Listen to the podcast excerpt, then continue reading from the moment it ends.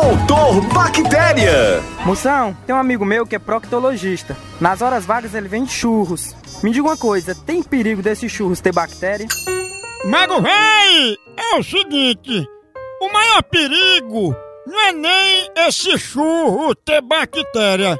O perigo monstro é como ele é proctologista, trocar e ao invés de empurrar o dedo, botar um churros no seu Carlito. 哎呀。